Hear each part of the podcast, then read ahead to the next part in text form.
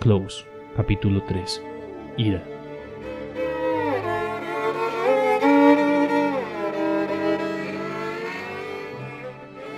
En el capítulo anterior, Lucy, en medio de su desesperación, le grita a la voz misteriosa, y éste aprovecha para jugar con su mente, llenándola de miedo por no saber qué se esconde en las tinieblas. Mientras todo esto sucede, Lucy descubre que Lou, su vecina, sí tiene luz. Por lo tanto, decide aventurarse a encontrarla.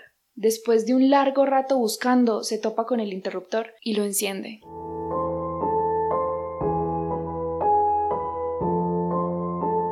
El desespero se apodera de tu cuerpo, se nula tu vista, te tiemblan las piernas, sientes como tus pulsaciones se aceleran y como las palabras comienzan a salir pero sin sentido alguno, como tratando de entenderse ellas mismas. Tu cerebro vuelve a ese momento de la evolución donde todo se resuelve a la fuerza o a los gritos, y el más poderoso es quien gana, ya no hay racionalidad en ti. Tu cuerpo es poseído por las fuerzas primitivas, dominantes y sedientas de venganza, y una serie de decisiones estúpidas comienzan a gestarse. Cosas que normalmente te parecían absurdas, ahora tienen mucho sentido. Más que nunca, lo único que importa es el ahora. No crees en las consecuencias. En ese momento era invencible y tarado. Luego todo pasa. Tus puños se sueltan, tus respiraciones se regulan, el temblor de las piernas se va desapareciendo, la vena de tu cuello deja de palpitar con tanta fuerza y ahora sí piensas un poco más. Reflexionas, sabes que acabas de empeorar todo y ya luego vendrá el arrepentimiento.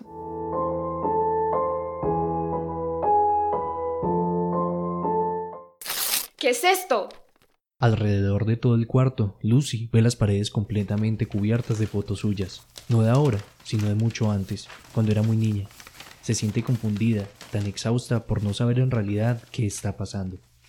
Creo que ya te diste cuenta que mi obsesión contigo va desde que estabas muy pequeña. Mi cámara te retrató perfectamente. Pero no te preocupes, no es exactamente nada malo. No te dejes confundir, amiga. Este tipo se ve mucho más loco de lo que se escucha.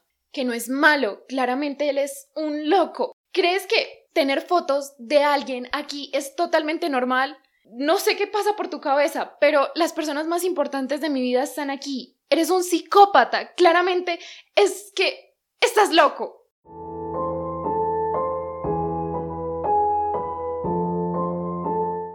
Lucy se queda impactada de ver todas las cosas que hay en la habitación, pero hay algo en especial que le llama la atención. Una fotografía de un gran amigo, una persona que amaba desde niña. Lo que faltaba. ¿Qué hace Jack aquí? ¿Qué te pasa? Veo por tus fotos que también lo conociste. Y la verdad no dudaría ni un segundo que tú, idiota, lo mataste. ¿Qué dices, niña? Yo no sería capaz de matar a nadie. Y la verdad es que tampoco conozco a ningún Jack. Vaya, vaya. Se ve que eres todo un dios de las mentiras. Y tú, Lucy, espero que no te comas el cuento que te está echando este psicópata. Ya cállense las dos. No quiero escuchar más de sus patrañas. Me tienen cansado.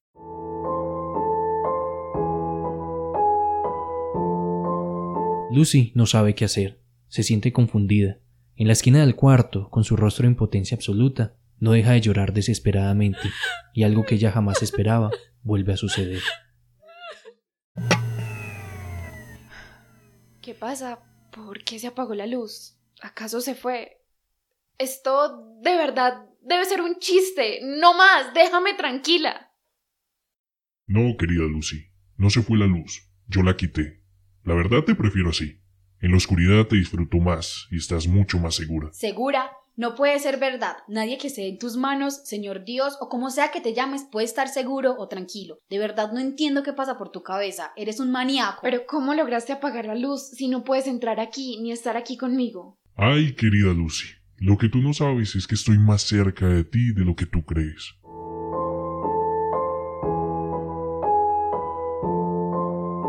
Después de pasar horas y horas analizando las cosas, Lucy decide en medio de la oscuridad empezar a buscar la puerta para lograr salir de este oscuro lugar, donde sentía que poco a poco llegaba la hora de su muerte. Lucy, ¿estás ahí? Sí, dime. Es que no sé cómo, cuándo ni dónde, pero comienzo a creer un poco que este hombre quiere hacernos daño. Necesitamos buscar la forma de salir de aquí, pero con vida. ¿Qué dices? Claro que nos hará daño. Las personas siempre eran malas conmigo y voy a averiguar qué es lo que tanto busca en mi vida.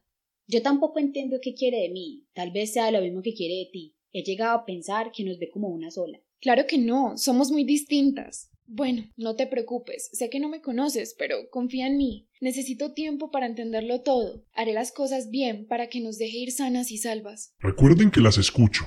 Como les dije antes, deberían preocuparse por ustedes mismas. Yo soy completamente inofensivo. Lo único que sí tengo por seguro es que las dos deberían quedarse aquí conmigo. Están a salvo.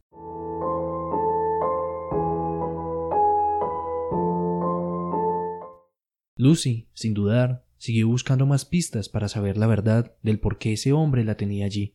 Pero luego de mucho reflexionar hubo algo que sorprendió a Lucy. Recordó el día inicial de su encierro. Lo recordé. Fue el día que me trajeron aquí. Ay, pero era un rostro. Ay, no sé, no era mujer. Al menos no fue de la loca de al lado, de arriba, de abajo. Ay, ya no sé ni de dónde. En fin, era de un hombre. Recuerdo las luces en su rostro, una cicatriz en el pómulo. Estoy segura de que ese es idiota. Mm, claro, yo también vi algo, pero no lo recuerdo. Más bien, ¿no viste el fantasma de Jack? ¿Qué? ¿Tú por qué sabes de Jack? ¿Acaso eres cómplice de ese extraño señor? Ay, niña, ¿cómo se te ocurre que voy a trabajar con una persona tan loca como ese señor? ¿No ves que nos encerró a las dos? Bueno, tienes razón, pero ¿por qué conoces a Jack? ¿Cómo no lo voy a conocer si fuimos amigos desde pequeños? Es más, aún recuerdo el día que lo mataron. Eran más o menos las doce del mediodía y Jack quedó de pasar por ti, mm, por mí, para ir a tomar un café. Llegando a la casa, a tres cuadras, se escucharon disparos. Dos horas después, surgió la peor noticia de la vida. Él había fallecido.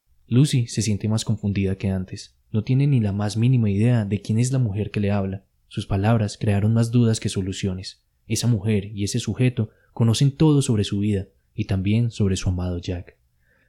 En medio de la desesperación, Lucy decide tomar un pedazo de vidrio que encuentra en el suelo y segura de ello hace un corte vertical en sus brazos. ¡Ah! ¡Mierda! Ya, ya no puedo más. No es justo conmigo. ¿Por qué me tiene que encerrar? No más.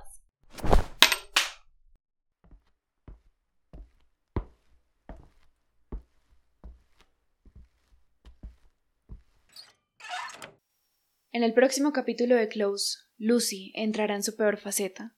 Las consecuencias de sus actos le traerán una oportunidad, tal vez buena, tal vez mala.